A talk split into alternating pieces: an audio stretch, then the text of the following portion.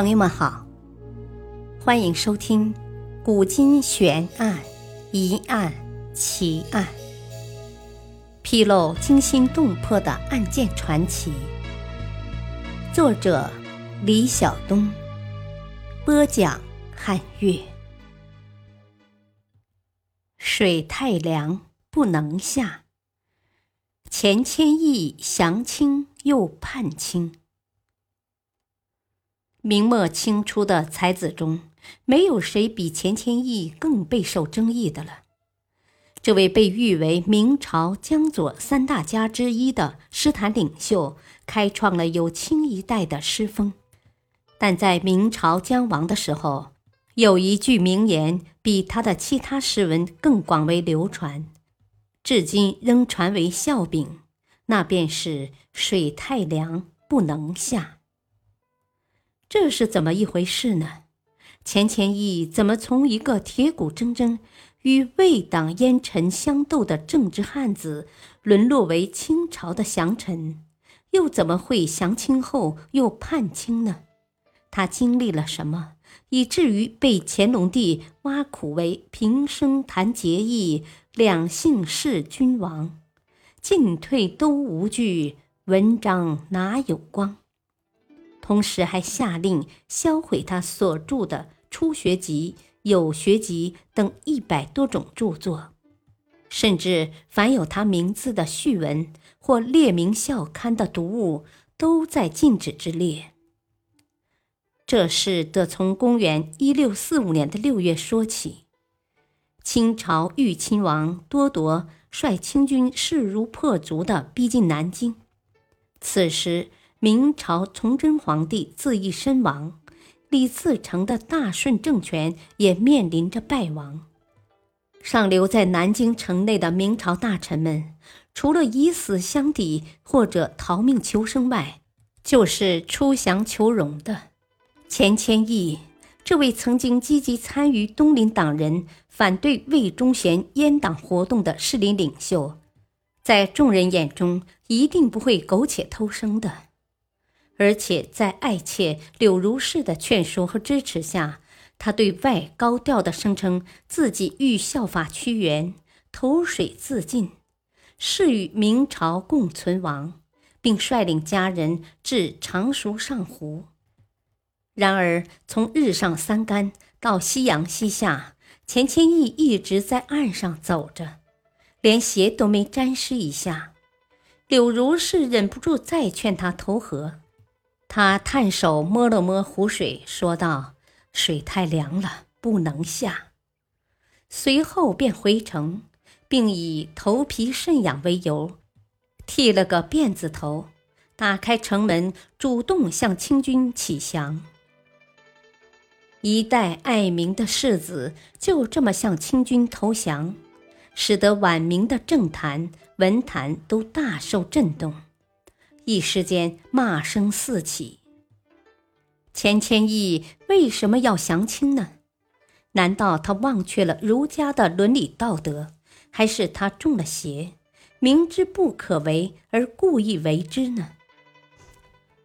事实上，钱谦益降清主要有三个原因，除了贪生怕死之外，另一个重要的原因。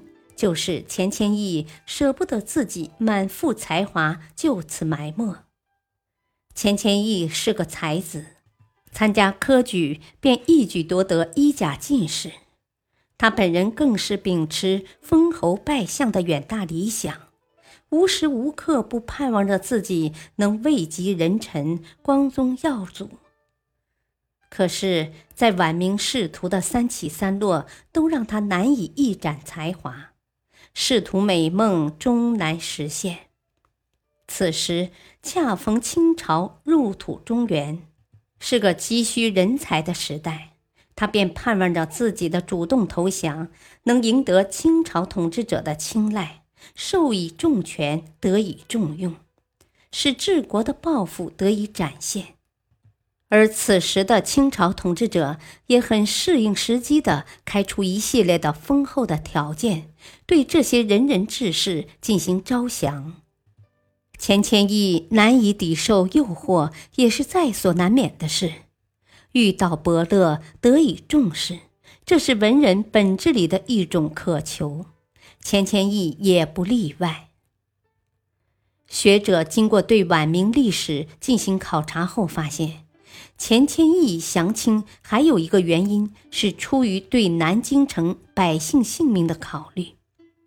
如果主将是与南京城共存亡，坚决抵抗清军的话，南京城的百姓难免得浴血奋战于烽火之中，到时生灵涂炭，死伤无数，也未必能守得住一座孤城。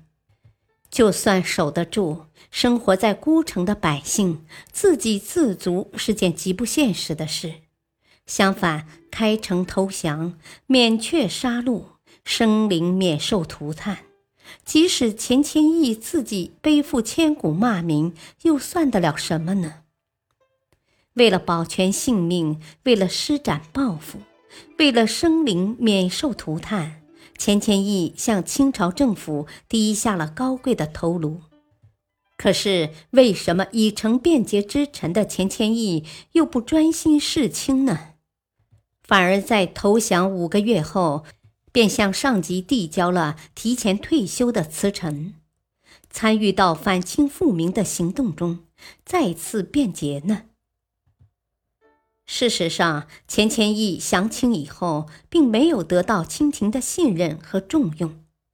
顺治三年，他被授予秘书院学士兼礼部右侍郎，充修明史、副总编辑。而实际上，这一官职不过是清廷用来装饰门面的闲职而已。